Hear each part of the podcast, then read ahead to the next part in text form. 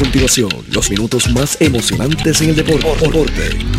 Pedro Carlos Lugo, Junior Lugo, Richie Lugo, desde Estados Unidos. 3presenta el análisis, la información de manera precisa y clara. Deportivamente. Falta muy poco. Deportivamente. En blanco y negro. Buenas noches. Muy buenas noches, seguidores de todos los deportes. Bienvenidos a Deportivamente. Hoy en Deportivamente, aunque hay muchos temas interesantes, eh, vamos a concentrar en... Eh, vamos a escoger eh, de esos tantos, dos o tres, dos o tres. Obviamente el sorteo de jugadores de nuevo ingreso tiene que ser prioridad, especialmente para nosotros en el sur, porque los dos equipos del sur que juegan en el BCN son los que tienen los primeros dos turnos. Los Leones de Ponce piden primero y le sigue el equipo de, de los Brujos de Guayama. Ponce vuelve a pedir en el turno número 9. No sé si si habrá tanto talento como para que Ponce ejerza esa opción en el, en el turno 9. Más aún cuando a mí me parece que, que el roster de los Leones, si no está lleno, está ahí, al borde de, de los 15 jugadores. Y tiene, tenemos que tomar en cuenta que además de la primera selección, que obviamente Ponce va a hacer uso de ella, los dos jugadores que se escogieron en el sorteo del año pasado no jugaron la temporada pasada, pero están en los planes de este año. De hecho, el GAR, eh, Chita, tiene un nombre raro. Yo, yo recuerdo una serie de un hombre que se tiraba en una rama de árbol a árbol y que tenía un monito que se llamaba Chita. Y por eso recuerdo, recuerdo el nombre, eh, algo así de Chita es el, el nombre del jugador que, que estaba en veremos, estaba en veremos de los seleccionados el año pasado por Ponce, pero que este año por lo menos los Leones van a negociar con ellos. Ahí hay dos espacios más de, bueno, supuestos novatos porque no han jugado en la liga más, más el que Ponce escoja. Eh, la impresión que yo tengo, Ponce no ha soltado prenda de, de quién va a ser su selección, pero obviamente va a ser un poingar. De hecho, eh, la, la necesidad de Ponce no es secreto, todo el, mundo, todo el mundo sabe que la urgencia es fortalecer la posición 1, un jugador que venga a darle minutos de calidad eh, a Carlos Rivera y en la posición 3 que haga lo propio con Ángel Daniel Basallo. Y, y hay al menos tres armadores de, de mucha calidad en ese sorteo. Entre ellos hay dos, desarrollados en Puerto Rico, Gandía y el ponceño Giorgi Pacheco, que, que si nos dejamos llevar por la opinión de la fanaticada, me parece que es el jugador que quisieran la fanaticada de Ponce que, que los Leones escogieran. Eh, yo yo también pienso, me gustaría verlo en uniforme de Ponce. Eh, pero Gandía es un gran jugador también y, y pudiera ser una opción. En esto, obviamente, yo no soy el que decido, eh, pero tengo la capacidad de entender que aunque me gustaría que fuera Georgie, saber que, que en Gandía también hay un buen jugador. Eh, pero hay un, hay un estadounidense, eh, lo tenía por aquí, se me escapa el nombre, eh, que, que, está jugando en la G League, que también tiene que ser de, de los mejores tres o cuatro jugadores que hay en el sorteo, tal vez de los mejores cinco jugadores que hay en el sorteo. Es unido a, a Cristian Santos, el hijo de Gustavo Santos. Y fíjense, Ponce pide primero y las necesidades que tiene Ponce en la posición 1 y 3, eh, en el sorteo hay, con esos jugadores que le mencioné en la 1 y con Santos, hay, hay el talento para, para suplir al menos una de esas necesidades, porque Ponce lo que tiene es el primer turno. Y si escoge un GAR ya tendría que esperar a la posición 9. Créanme que esos jugadores que les mencioné ya no van a estar disponibles en la, en la ronda número 9. Eh, vamos a hablar durante el transcurso del programa con, con Luis Modesti en la medida. Rafi, si tú pudieras ayudarme y, y poner el eh, Guapa 2 ahí yo no, es, que tú eres un hombre alto y alcanzas ahí, yo no alcanzo. Mira, y, de hecho el sorteo lo van a estar televisando por, por Guapa 2. Nosotros vamos a estar pendientes para ir llevándole la información en la medida en la medida en que vaya surgiendo. Se supone que sea a las 7 y 30, pero, pero, ah, me habían dicho a las 7 y 30, pero sí, yo pienso que va a comenzar después. recuerda, a las 8. Pues, pues, no creo que sea que resolvamos nada tú trepándote ahí que te vayas a dar un golpe a, a los 82 años, Rafi Vargas, con un golpe aquí. Mira, entonces, ese va a ser uno de los, de los temas. Otro tema que vamos a tocar obviamente es la situación de, del robo de señas.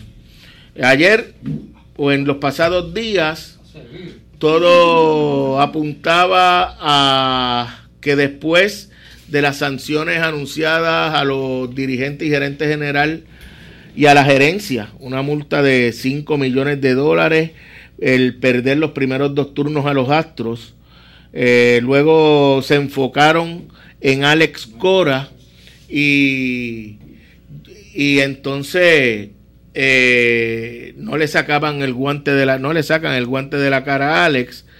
Cogía su agüita a Carlos Beltrán pero en Nueva York. La presión fue tanta que, que llevó a Beltrán a reunirse con la gerencia de los Mets y, y acordar cortar vínculos y ya Carlos Beltrán no va a ser el dirigente de los Mets la próxima temporada. Eh, dice la gente de, de los Mets, no fue una decisión fácil, tomando en cuenta las circunstancias, se volvió evidente para todas las partes involucradas que no era del interés de nadie que Carlos continuara como manager de los Mets de Nueva York. Carlos fue honesto y franco con nosotros. Eh, Beltrán dijo en un comunicado en una reunión con el jefe de operaciones Jeff Wilpon y con Brody, el gerente general, Brody Van Wegner, eh, acordamos cortar vínculos. Estoy agradecido con ellos por darme la oportunidad, pero llegamos a un acuerdo de que esta decisión es la que más le conviene al equipo. No podía dejarme ser una distracción para el equipo. Le deseo éxito a la organización en el futuro. Un informe emitido por Major League Baseball esta semana indicó que los Astros, campeones del 2017, utilizaron medios electrónicos para robarle señas a los equipos contrarios. Como consecuencia de dicho reporte, fueron suspendidos por un año el gerente general de Houston, Jeff eh, Luno, y el manager AJ Hinch eh, y de inmediato fueron despedidos por los Astros. Además eh, de los Astros, los Medias Rojas han sido investigados por el Major League Baseball con un informe final que está pendiente. El boricua Alex Cora, como ustedes saben, eh, fue señalado en el informe y se reunió con la gerencia de Boston cortando también vínculos. Eh, Beltrán no fue sancionado de manera oficial ya que ningún jugador activo eh, va a ser castigado, pero fue también mencionado como parte importante en, ese esquema. Eh, es triste porque estamos hablando no solamente de dos jugadores que le han dado a, las 8, si es verdad. No, Rafi, no te preocupes porque no va a comenzar. Son dos jugadores que, o dos personas que le han dado mucho prestigio al béisbol. Eh, nosotros los seres humanos cometemos errores. Eh, no conozco ninguno que sea perfecto. Obviamente, pues los que estamos fuera de, del ojo público cometemos nuestras faltas y para la mayoría pasa desapercibido. Eso no va a ser así para, para dos personas eh, tan conocidas como Alex y como Beltrán. Pero más aún, eh, para los estadounidenses, tiene que, tiene que molestarse a un gran número de ellos. El que jugador, el que personas que nos, nosotros somos ciudadanos eh, americanos, pero no fue porque no es nuestra naturaleza. Nos impusieron la ciudadanía y bueno, muchos se la creen que, es real, eh, pero ya ustedes saben que es algo impuesto. Cuando le dé la gana también, nosotros somos algo así como un muñeco al que tiran y alan como le da la gana. Eh, y muchos de ellos, de esos en el norte, eh, tienen, no le cae bien el que unos ibaritos de Puerto Rico de apellido Cora y Beltrán, en el caso de, Beltrán hayan puesto números para ser considerado al Salón de la Fama. En el caso de Cora llegue después de una larga carrera en el béisbol de las grandes ligas, llegue a establecerse como dirigente y en su primer año gane un campeonato de serie mundial, un puertorriqueño. Y, y miren, yo he escuchado periodistas que, exigen que, que Cora sea expulsado para siempre del béisbol pero cuando AJ Hinch, la suspensión de un año estuvo bien. Bueno, hay que, hay que eh, responder por, lo, por las responsabilidades, por los actos que uno comete. Pero estamos hablando de dos seres humanos que, que aparte de eso nadie puede hacerle otros señalamientos de falla. Yo tengo la oportunidad y para mí ha sido un privilegio haberme relacionado con la familia Cora desde su padre cuando Joey era novato, que fue seleccionado por Ponce, eh, que venía a ver a su hijo jugar y estaba en el palco de prensa y compartía con nosotros, tremendo ser humano. Cuando Joey llegó a Ponce, por alguna razón que no tengo explicación, eh, se convirtió en un gran amigo, una amistad que ha trascendido al punto de, de que de encontrarnos, de hecho en estos días, la última llamada, hacía bastante que no sabía de Joey. Eh, la semana pasada, después de, de, los temblores que se sintieron, una de las primeras llamadas que yo recibí, incluso primero que de algunas de mi familia, fue la de Joey para preguntarme cómo yo estaba y, y qué necesitaba. Joey Cora.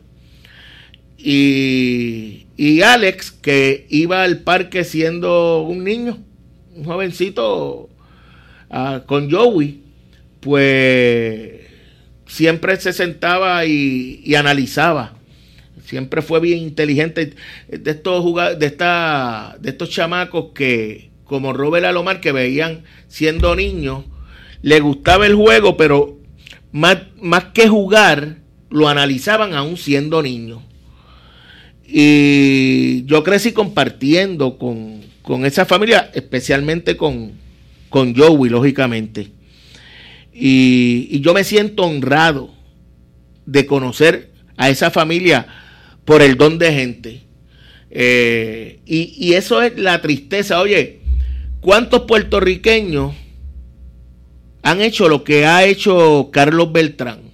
Establecer una escuela para que esos jóvenes que les gusta el béisbol tengan, un, tengan la oportunidad de estudiar y es conseguir una beca de estudios en Estados Unidos o firmar al profesionalismo, pero combinando con lo que le gusta hacer, los estudios, obviamente que es importante, con, con la práctica del béisbol. Y, y, yo sé que eso es costoso. Bueno, es una escuela especializada, pero hay becas y es una opción. ¿Y cuántos lo hacen? No todos lo hacen. Carlos Beltrán, y yo no lo conozco, yo no puedo decir que Carlos Beltrán es mi amigo. Él me pasa por el lado y él no sabe quién soy yo. Pero yo sé quién es él. Y los que lo conocen saben el don de gente que es. Y eso es lo triste de esta, de esta situación. Eh, lo que yo espero es que, que si, era algo prohibido e incurrieron en esa falla, pues, pues que sean castigados. No sé por qué el castigo a Beltrán, porque como jugador el Major League Baseball dijo que no, que no tenía responsabilidad, o que por lo menos no había castigo para los jugadores, pero así es, así es. Y esperamos que que no sea el final de su carrera en la industria del béisbol. Van a ser momentos difíciles para ambos porque es lo que han hecho prácticamente toda su vida. Eh, yo lo que espero de los puertorriqueños, de los puertorriqueños, es que lejos de estar señalando culpas, pongamos en una balanza los pros y los contras, las cosas positivas y las cosas negativas que han hecho por nuestro país ambas figuras, tanto Carlos Beltrán como Alex Cora.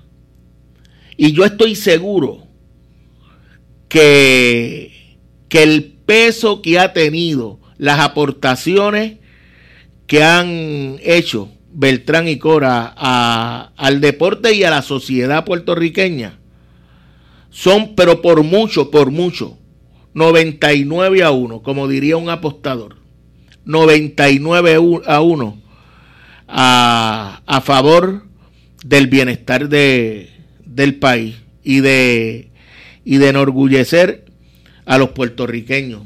Eh, yo no voy a esconder lo orgulloso que me hicieron sentir con sus gestas en Estados Unidos triste por lo que está sucediendo, no por mí, sino por ellos, porque tal vez su primer error tengan que pagarlo muy caro, su primer error. Algo que ni tan siquiera muchos criminales eh, le, le, sucede. Le dan hasta probatoria, le dan hasta, en el caso de, de Alex, de Carlos Beltrán, parece que cometieron el crimen más horrendo del mundo. Robar señas es parte del juego de béisbol. Lo que no es parte, tampoco, tampoco podemos ser ingenuos.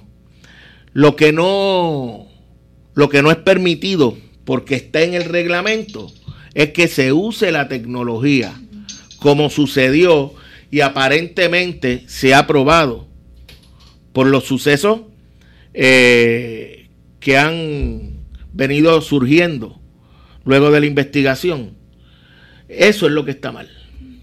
Pero robar señas es algo que es parte, parte de, la esencia del béisbol. La no querían la tecnología. La tecnología la van a usar, la van a usar eh, todo el mundo que tenga la oportunidad de, de usarla. De hecho, a esos que hay un refrán que dice que con el que ten cuidado cuando acusas porque hay un dedo que está señalando al que tú quieres acusar, pero hay otro que te señala a ti. Por ahí hay rumores incluso de que eso se había hecho en Yankees y los Dodgers. Los Dodgers están pidiendo y que anulen los campeonatos. Mira, si a ti Houston te ganó en tu parque. El campeonato de Houston es verdad que tal vez en, el parque, pero ellos te ganaron en tu parque. Adiós, cara. Y, y Boston, Boston les ganó también, ¿verdad? Cuando los barrieron la serie, no le barrieron la serie, yo creo que ellos ganaron uno. También le ganaron la mayoría de los juegos en su parque. Y en el parque de Houston, eh, Boston no tenía cámara en el parque de los Dodgers. Así es que no busquen donde no hay. Eh, lamentable la situación. Hoy, otro de los temas.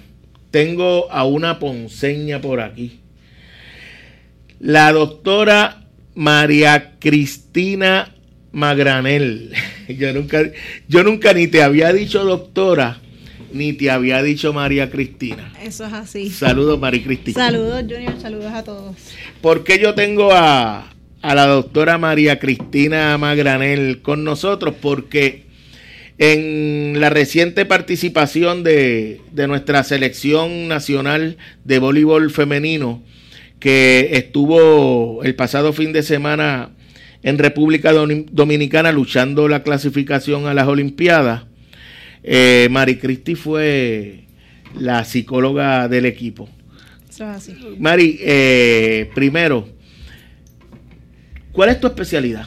Bueno, yo soy psicóloga clínica y entonces me estoy especializando en la parte de psicología deportiva, realizando la maestría en, estado, en España para ya cumplir el primer año y estoy ahora en mayo, si Dios permite, terminar la misma. ¿Estás eh, haciéndolo online? Online.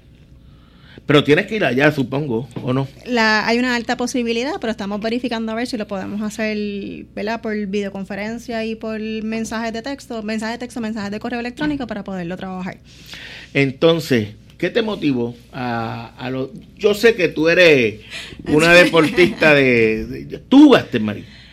Jugué baloncesto como dos años en elemental, pero la estatura y muchas otras cosas no aportaban a que yo continuara jugando, pero me mantuve, como bien dices, ¿verdad? Eh, como fanática más del baloncesto que en otros deportes, pero ahí estuvo siempre Mari en las canchas. ¿Y qué te motivó a irte por esa rama? En realidad siempre fue mi meta, ¿verdad? Siempre me había gustado psicología deportiva, pero ante la realidad de Puerto Rico y la realidad de lo que se presentaba en el momento en que yo estaba estudiando, pues me decidí inclinar por la parte de psicología clínica para poder ¿verdad? luego continuar y entonces realizar la, especialidad y hace de año y un poquito más pues se dio la oportunidad de poder eh, especializarme en realidad. ¿Cómo llegas al equipo nacional de voleibol? Hace alrededor de dos años eh, comienzo a colaborar con la federación para realizar las certificaciones de los entrenadores. se le daba eh, entrenamiento en la parte de psicología deportiva y gracias al señor, ¿verdad? el doctor César Trabanco, que confió en mí y me dio la oportunidad ¿verdad? de comenzar a trabajar en esa área con los entrenadores y posteriormente comienzo entonces a darle conferencias y darle charlas y trabajar un poquito de manera indirecta con la selección femenina. Y hace, pues a final de noviembre, pues me llama el doctor César Trabanco junto con, el, con José Miguel, el entrenador, para que entonces estuviese trabajando ya directamente con la preparación para la, con las chicas eh, en visto de la, del preolímpico. La función, específicamente cuál era? Trabajar la parte mental, ¿verdad? Y el, y el, y el desempeño en cancha y obviamente también pues se dio la, el caso y la, la situación que tuvimos que trabajar la parte emocional, no solamente del torneo y la cancha, sino de lo que estaba pasando en Puerto Rico, ¿verdad? Nosotras partimos el 8 de enero a las 6 y media de la mañana. El miércoles después del temblor. El temblor fue el, 7 y nosotros partimos a las 6 y media de la mañana hacia Casi 24 horas. 24 horas. Bueno, menos de 24 horas. Porque, no, 22 horas, 22 horas. Bueno, bueno, en el medio, porque el primero fue a las 4 y pico y el segundo a las 7. Eh, y entonces pues tuvimos, ¿verdad?, que, que, trabajar esa, esa parte mental y emocional de las chicas, ¿verdad?, que, que van a representar a su país, pero dejando su corazón en, en Puerto Rico, sus hijos, su familia, sus papás. Eh, pero también mantenerse enfocadas en cuál era su motivación y cuál era su norte, ¿verdad? Que era, como todos sabemos, el pase a, la, a las Olimpiadas. ¿Cómo fue esa área en particular? Fue difícil, pero hubo muchísimo compromiso de, de la fémina, de las chicas, eh, mucha disciplina y realmente se trabajó bien duro. Y si hay algo que, que nos, nos calma y nos tranquiliza con él y nos satisface, ¿verdad? Además de no haber podido lograr la meta que teníamos es que siempre se trabajó en equipo, siempre se dio el todo por el todo y como decíamos, que valiera la pena. Y, lo dejaron todo en la cancha. Eh, Mari, yo, yo, yo fui uno de, eh, al principio yo sabía lo complicado que era lograr la clasificación, incluso eh, yo, yo coincidía con los que analizaron el torneo y nos veían terminando tercero, ganándole solamente a México. Yo creía que esa iba a ser nuestra realidad. Por eso para mí el juego del viernes ante Canadá, esa victoria fue, fue grande. Fue grande. Eh, y entonces ya al ganarle a Canadá, uno sabiendo lo complicado que es República Dominicana, especialmente jugando ante su, gente. En su cancha. Pues, pues le da ese, ese espina al Podemos, de que Podemos eh, luego de esa victoria ante Canadá, eh, eh, la mente de esas muchachas, ¿cómo cambió algo o ellas en todo momento estaban conscientes de que podían? Ellas en todo momento estuvieron conscientes de que se podía, de que no era imposible, ¿verdad? De lo que nos, de nuestra meta. Ellas sabían la realidad de que Dominicana nos ha dominado. Claro, ellas, ellas, llevan, la mayoría de ellas llevan varios años en, ¿verdad? Varios años en la selección, se sabe del, del, calibre a nivel individual y a nivel colectivo que tiene Dominicana, ¿verdad? Eso no es tapar el cielo con la mano, ellas lo saben, tienen bien claro, pero tenían una motivación adicional, ¿verdad? No solamente el pase a las Olimpiadas, nuestro segundo pase a las Olimpiadas, se hablaba de hacer historia, ¿verdad? Y ellas lo tenían bien presente. Eh, y también, obviamente, pues logramos, lo, eh, logramos que lo que estaba pasando en el país no, aunque nos desconcentrara por momentos, ¿verdad? Fuera motivacional y no a un obstáculo en realidad. Me dices que, que trataba de que la energía que ponían la, en el juego contra Dominicana, la fanática, los dominicanos, eh, que, fuera Puerto que la canalizara a su favor, sabiendo que era apoyando al equipo contrario? Se trató de todo momento, ¿verdad? Nosotros veníamos con una mentalidad de que sabíamos que la cancha iba a estar en contra de nosotras, que todos los, ¿verdad? que todos los odds estaban en contra de nosotros, pero buscamos que si sabíamos que eso iba a pasar, que no fuera algo que nos sacara de carrera, ¿verdad? Nosotros nos preparamos para todo lo que, no todo, ¿verdad? Pero nos preparamos para gran parte de lo que podía pasar de lo que nos podían gritar, de lo que se podía decir, de lo que podía pasar dentro de la cancha, para entonces tratar de que eso, pues sabíamos que iba a pasar, pues no es nada nuevo, ¿verdad? Y, trabajarlo de esa manera para que no nos cogiera de sorpresa y todo lo contrario, poderlo entonces utilizar, ¿verdad? A nuestro favor y como sí, como sí mencionaste, ¿verdad? Buscábamos que esa energía que estaba dentro de esa cancha, lejos de sacarnos del juego, tratar de que nos mantuviera y que nos diera la motivación de esa cancha está llena, por ellas, pero también por nosotros, ¿verdad? Porque no era solamente apoyando a, Dominicana. Los dominicanos no los comentaban, veníamos a llenar la cancha porque iba contra Puerto Rico. O sea que sabíamos que era también eh, por ver al equipo de Puerto Rico. Es una gran rivalidad. Sí, eh, los juegos son otra cosa. Sí, independientemente el dominio que haya tenido Dominicana, siempre que es Puerto Rico, eh, es otra cosa, esos enfrentamientos. El feeling es otra cosa. Aunque, repito, ellas sepan que, bueno, yo creo que como de cada 10 nos han dominado como 8. Y son los, los torneos grandes, ellos... Desde el 2012 no le ganamos. Desde el 2012. Wow, imagínate. Entonces, la, la presión que ponía esa fanaticada, eh, ¿era desde el principio en contra de Puerto Rico? ¿Cómo tú lo viste? Desde el himno. desde que cantaron el himno el viernes a las 5. Desde el himno. Eh, exacto, desde el himno desde contra Canadá. Eh, porque en Canadá sí podemos entender, ¿verdad?, de que se fue 50-50, se iba dando con el que estaba ganando. ¿verdad? Como cancha neutral, ¿verdad? Se estaba, estaba a favor del que estaba haciendo el punto o el que estaba dando el rally. Eh, no fue hostil, no fue en contra de Puerto Rico en ningún momento directamente. Contra, obviamente, contra Dominicana, pues desde el saque, desde antes del saque, desde la, como te comento, yo creo que desde que, desde que pisamos cancha, la fanaticada se creció. La fanaticada se creció y Dominicana lo supo manejar. Dominicana supo crecerse en esos momentos que ante su fanaticada.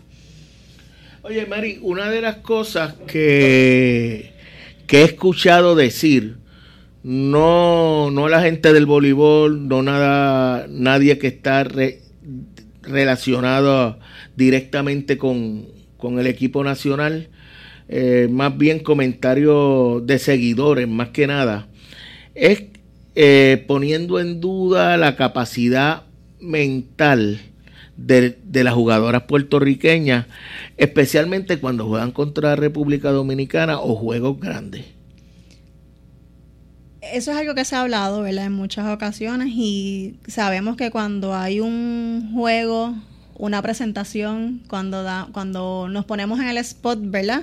Siempre o usualmente puede ocurrir que haya una presión mayor a nivel mental, ¿verdad? En los grandes eventos o en las grandes situaciones. Vamos a ponerlo de esta manera, cuando vamos a dar una presentación en una clase, oh. o cuando por primera vez, o cuando estamos en el spot, ¿verdad? En cualquier momento, a cualquiera le puede, ¿verdad? En, algún momento ser, ser más difícil que a otros, ¿verdad? Eh, sí no me cabe la duda de que por lo menos se ha estado trabajando. ¿verdad? Y quizás podemos decir, pues mira, no, se fue un 3-0, ¿verdad? Y dice, pues no lo trabajaron. En realidad se trabajó desde el día, antes de ellas partir de Puerto Rico y las chicas estaban dando el todo por el todo. Y en todo momento trataban y trataban y trataban y como te comenté, se prepararon, ¿verdad? Eh, dentro de lo que se podía en cuanto al tiempo, en cuanto a la situación que se estaba ocurriendo, y no lo estoy poniendo como, ¿verdad? como excusa, sino es algo real. Eh, se estuvieron preparando y yo entiendo que sí en algunos momentos puede ser algo mental como cualquier otro jugador, ¿verdad? Como cualquier otra, otra situación. Pero yo entiendo que en esta ocasión lo pudieron manejar un poco mejor que en otras ocasiones, aunque el resultado quizás no lo, no lo refleje de esa manera. ¿Tú empezaste a trabajar con las muchachas cuándo? En esta participación desde noviembre, desde noviembre. Pero valga la, ¿verdad? valga la salvedad de que las chicas, entre Navidades, las festividades, ¿verdad? Eh, los torneos que hubo contra los, eh, el fogueo contra Perú. Eh, yo tenía una reunión pautada con ellas el 7 de enero antes de irnos. Obviamente se tuvo que cancelar. Hubo momentos en que se tuvo que trabajar. Hubo momentos. ¿Sentiste? Ahora mismo. Acaba de temblar. hubo momentos, ¿verdad? Leve, pero. sí. Hubo momentos en verdad que quizás se tenía que dividir la atención, ¿verdad? De lo que estaba pasando para canalizar y trabajar. Pero de verdad, como en un momento dado uno se quedaba pensando, ¿será mental? ¿No será mental? Pero no nos cabe la menor duda, porque lo hablamos yo creo que prácticamente con todas, de que todas dieron todo. Y que en ningún momento hubo un what if, si hubiésemos hecho esto, si hubiésemos hecho esto otro, si hubiésemos trabajado esto todas estaban dentro de la tristeza, ¿verdad? Y la frustración por no haber logrado el objetivo. Todas y todos estábamos, ¿verdad? Satisfechos porque sabíamos que nada más con estar allí eh, estaban siendo ganadores. O sea, eh, fue no fue fácil, ¿verdad? Eh, y además de haber sido ganadores, pues ellas lo intentaron desde el pito inicial contra Canadá, un juego de cinco sets eh, que vinimos de atrás, ganamos el primero, perdimos el segundo, perdimos el tercero, sacamos el cuarto y el quinto fue casi un para un lado. Eh, y eso fue un juego, o sea, intensísimo y de muchísima presión. Sabíamos que ese era el juego del torneo, ¿verdad? Grande. Eh, contra Dominicana, pues, las chicas vinieron a ganar. No había, no había de otra. De esos juegos que se va para un lado. de los juegos que son perfectos para un equipo y no hay forma, ¿verdad? Hasta cierto punto de, uno decir que hubiese hecho distinto, porque todo le salió. ¿Cuán necesario es la psicología en el deporte? Sumamente necesario. Nosotros lo, yo lo pongo, ¿verdad? Como si fuera una mesa que tiene cuatro patas y es la parte técnica, táctica, física y mental. Eh, si nosotros no trabajamos la parte mental, ahí es donde realmente se divide, ¿verdad? Porque el entrenamiento físico, técnico y táctico para todo el mundo es prácticamente igual. Pero cuando trabajamos la parte mental, ¿verdad? Es lo que puede separarnos en momentos críticos. Y no solamente para trabajar la parte negativa, ¿verdad? O la presión de un torneo, de un juego, de un, de un evento, sino para tu funcionamiento y para realmente ser más efectivo, ¿verdad? El momento de, ejecutar en, en, en momentos tranquilo o en momentos de presión.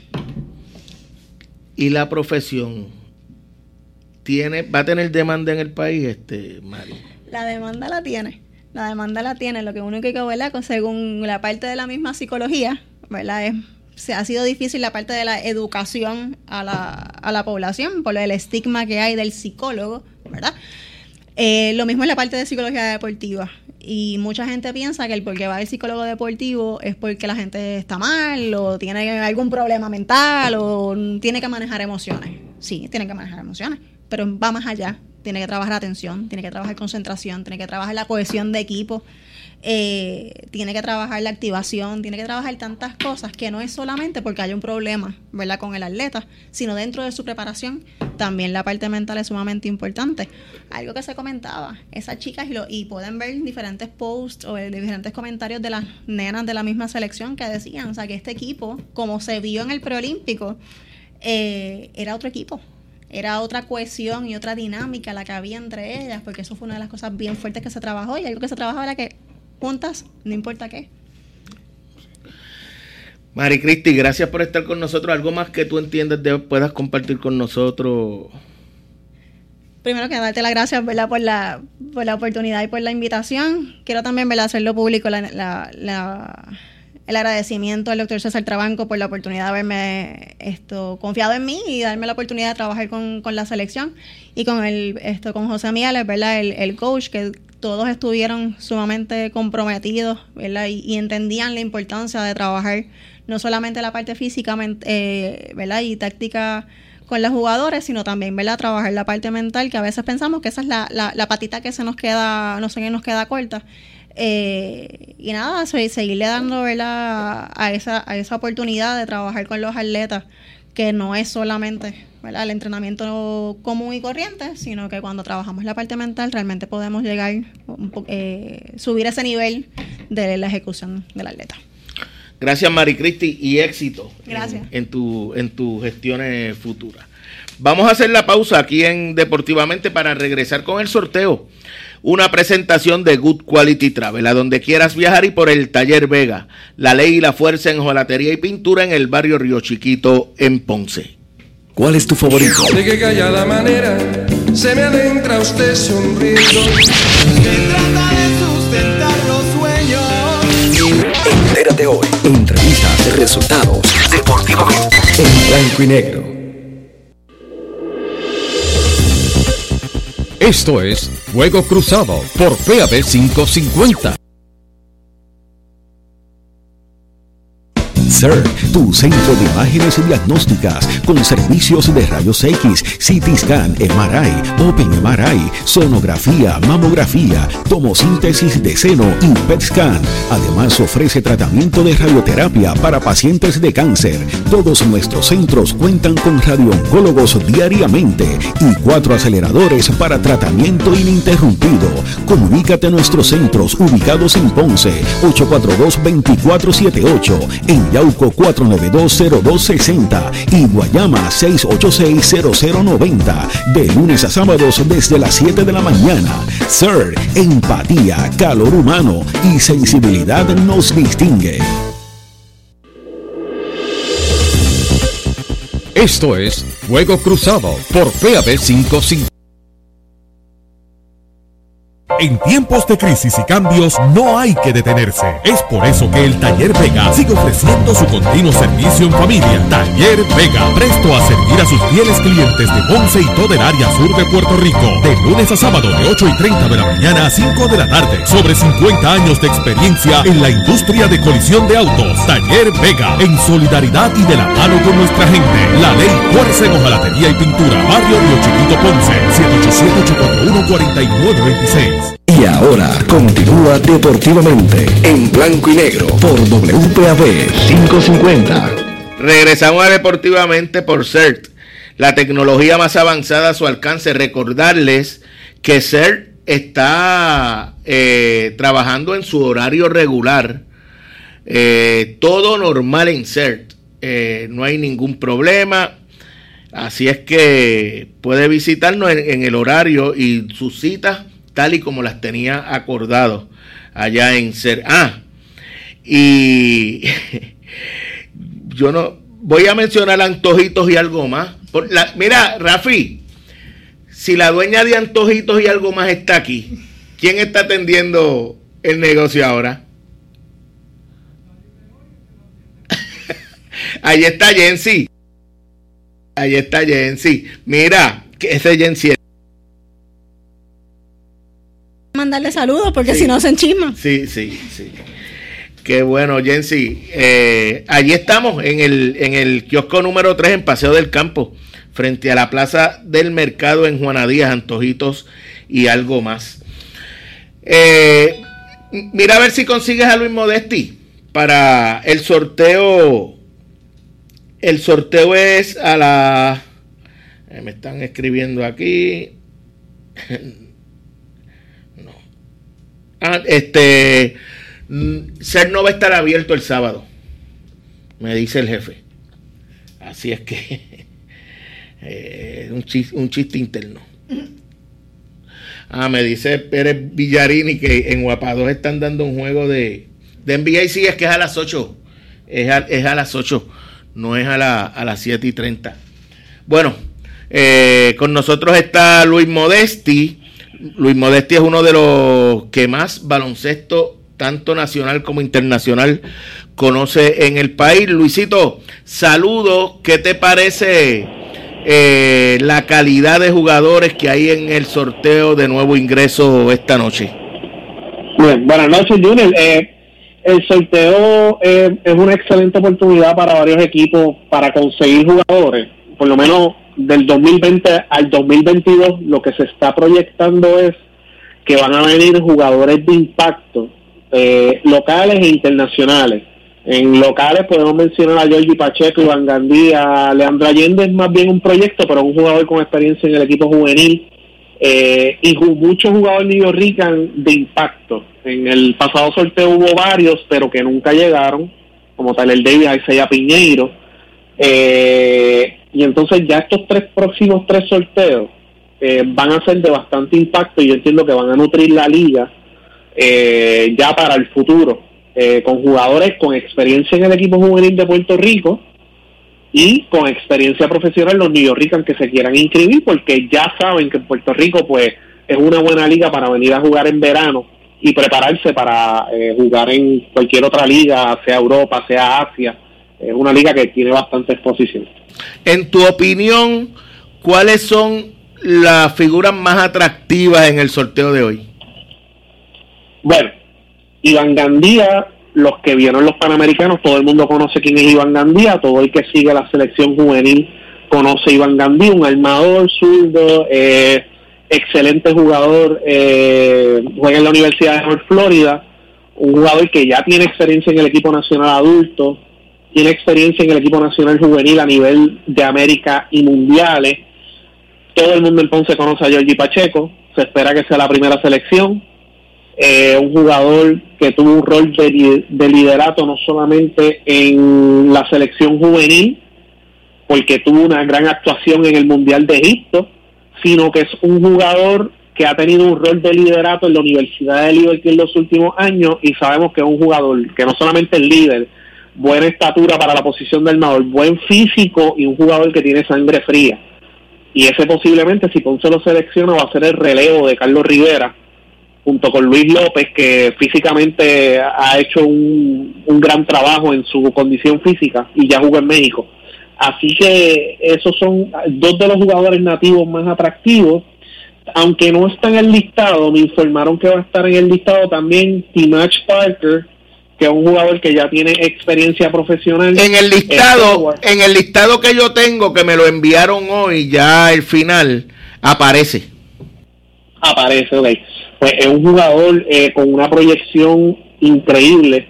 Eh, juega la, es un jugador de 6-8 ya con experiencia profesional, con buenos números a nivel colegial. Así que eh, otro jugador, EJ Crawford, que juega en la Universidad de Iona, está promediando, si no me equivoco, lo estoy de memoria, como 14 puntos y 6 rebotes, jugador de 6-6 fuerte. Eh, y hay varios, ¿sabes? podemos ir poco a poco revisando el listado, aunque hay 55 jugadores, yo creo que el listado, ¿cuántos tiene el listado final, eh, Junior? Aquí yo tengo 55. Yo tengo 55 también. Ah, pues habrán sacado a alguien porque Timash Parker no estaba. Eh, otro es Philip Wheeler, un jugador eh, con una proyección increíble, uno de los mejores jugadores de high school de Estados Unidos, no quiso ir a colegial y está ahora mismo, bueno, no sé si no hizo que ir a colegial, tengo que verificar la edad, pero se lo llevaron para jugar a Italia a una academia de baloncesto. Y es un jugador que tiene una proyección increíble, un jugador de 6-8 que juega a la 3. ¿Cuál es ese? en el sorteo. Philip Wheeler. ¿Ese el que jugó con la selección juvenil? No llegó a jugar, pero sí practicó. Eh, tuvo unos problemas internos ahí eh, con el equipo. No sé si llegó a jugar en un torneo anterior. Este año pasado no jugó, pero sí estuvo en el albergue olímpico eh, acuartelado, uno de los mejores jugadores de Estados Unidos, eh, se lo llevan para Italia y está en Italia, en una academia de alto rendimiento, y es un jugador que va a venir en verano. Eh, otro jugador que está levantando eh, bastante interés es KJ Santos, que ya tú sabes, Junior, para dónde él va. Eh, es un jugador que está en la Universidad de Missouri, no ha tenido mucho tiempo de juego, pero tienen que haber visto algo, un jugador eh, de 6-8 que puede jugar la 3-4. Eh, tienen que haber visto algunos videos de él para convencerlo, para que, se, que esa franquicia que lo va a seleccionar lo seleccione en la posición que posiblemente va a ser seleccionado, que esto hace en el top 5. Eh, y su hermano Nate es uno de los mejores prospectos de Estados Unidos también. O sea que ese otro va a venir ya bajando la cuesta en los próximos años, va a estar en el sorteo también. Así que esos son algunos de los nombres. Hay de todo. Hay jugadores que pueden jugar la 1. Hay dos, ya te mencioné, dos excelentes armadores. Otro armador es JC Page, que está en el equipo de Maine, en la NBA G League, un jugador que jugó con Gary Brown en West Virginia, tiene más de tres años de experiencia en Europa. No ligas tan buenas, pero sí experiencia en ligas aceptables en Europa en la segunda división de Alemania y en Inglaterra. Está jugando en Maine, está promediando sobre 10 puntos por juego y es un armador fuerte, rápido, ready para aportar en el BCN. O sea que el equipo de Ponce, que es el que todo el mundo le interesa aquí, tiene unas opciones bien interesantes con esos primeros turnos que va a tener en la primera ronda. Si tú fueras el dueño de los Leones, ¿por quién te decidirías? El pick voy a explicar por qué el pick mío sería Georgie Pacheco. Hay mejores jugadores en el sorteo a hoy, hoy. Hay mejores jugadores que Georgie Pacheco en el sorteo. Pero la franquicia de Ponce, y esto tú lo sabes, desde hace mucho tiempo, Ponce no tiene un jugador de impacto que sea de Ponce. Y eso lo sabe todo el mundo. Y es un jugador que está proyectado ahora mismo a ser un armador titular productivo en el BCN y Ponce tiene necesidad apremiante en las posiciones 1 y 3, nativo. Y para mí ese es un pick que sería como uno dice, un no-brainer, que ese es el jugador que tú tienes que coger siendo Ponce. A lo mejor Ponce si tuviera un tercero o cuarto turno, a lo mejor le caía en ese turno también. Pero ahora mismo Ponce puede irse con Jordi Pacheco, es un jugador, ya yo lo describí, y es un jugador que va a venir rápidamente hacer el relevo de Carlos Rivera y se, entiende que va a ser un gran jugador. la, estrategia de Ponce en los últimos sorteos, y esto tú lo sabes porque se ha dicho públicamente, ha sido, estamos a una pieza de quedar campeones. Y en todos esos picks han fallado. Ahora Ponce está pensando en el futuro, que es la estrategia correcta. La estrategia correcta es pensar en el futuro y rellenar esas necesidades que tenga el equipo apremiante, que no tenga un jugador en X posición, con refuerzos de impacto. Punto. Ponce está bien cubierto en las posiciones, la pintura está bien cubierta. Ponce tiene dos veteranos que son de series como Carlos Rivera y Ángel Daniel Basayo. Tiene a Víctor Lee, tiene profundidad en muchas posiciones, pero ya Ponce tiene que pensar en el futuro. Y ahora mismo Ponce, como está constituido, es uno de los favoritos para quedar campeón. Así es. Luis, mañana te llamo para analizar entonces el resultado final del sorteo. Gracias, Junior. Hablamos. Cómo Gracias a ti, Luis Modesti, aquí en Deportivamente. Una presentación de antojitos y algo más. Visítanos en el kiosco número 3 en Paseo del Campo, frente a la Plaza del Mercado, lo nuevo en Juana Díaz, antojitos y algo más y por el Taller Vega, en el barrio Río Chiquito de Ponce, la ley y la fuerza en hojalatería y pintura. Una sola forma de escucharnos.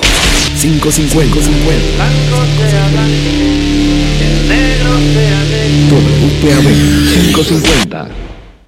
CERT, tu centro de imágenes diagnósticas con servicios de rayos X, CT scan, MRI, Open MRI, sonografía, mamografía, tomosíntesis de seno y PET scan. Además ofrece tratamiento de radioterapia para pacientes de cáncer. Todos nuestros centros cuentan con radiooncólogos diariamente y cuatro aceleradores para tratamiento ininterrumpido. Comunícate a nuestros centros ubicados en Ponce 842 2478 en Yauco 4920260 y Guayama 6860090. De lunes a sábados desde las 7 de la mañana. Sir, empatía, calor humano y sensibilidad nos distingue. Good Quality Travel. En Good Quality Travel le ofrecemos las mejores ofertas con los mejores y más variados destinos para ese viaje soñado. Llámenos a los teléfonos 284-1407, 284-1410 y libre de costo al 635-0263 para ayudarlos a planificar su viaje. Good Quality Travel, a donde quieras viajar. Y ahora continúa deportivamente en blanco y negro por WPAB 550. Regresamos, estoy hablando con Jol. Saludos, Jol. Hablamos de eso más adelante, pero te cogí, te, cogí la línea de pensamiento. Jol Miranda, un saludo. Eh, regresamos por CERT, la tecnología más avanzada a su alcance. Recuerde que estamos en horario especial, pero el sábado permaneceremos cerrados y por Good Quality Travel. A propósito, me dice Rubén Feliciano de Good Quality Travel que el sorteo lo van a dar por las redes sociales de la liga y por el, no sé si es Guapa eh, Facebook o, o, sus redes sociales, pero como quiera, usted lo va a encontrar, usted lo va a encontrar. Eh, oye, miren, Hoy yo tuve la oportunidad de hablar con Rafa Rodríguez, que es el apoderado de los Brujos de Guayama. Los planes de Rafa, que es el segundo que pide, bueno, si, si no tienen una idea de los turnos, Ponce pide primero, Guayama pide segundo, Aguada tercero, Fajardo cuarto, quinto San Germán, Mayagüez tiene el sexto y séptimo turno, Fajardo el octavo, Ponce vuelve a tener el noveno, Aguada el número 10, entonces Guainabo, que de hecho hoy anunció eh, a Carlos Calcaño como su dirigente para la próxima temporada. ¿Ah? ¿Ah? ¿Lo están dando? No. Ok. Es a las 8. Es a las 8. Pues Carlos Calcaño y Aguada piden la posición número 11.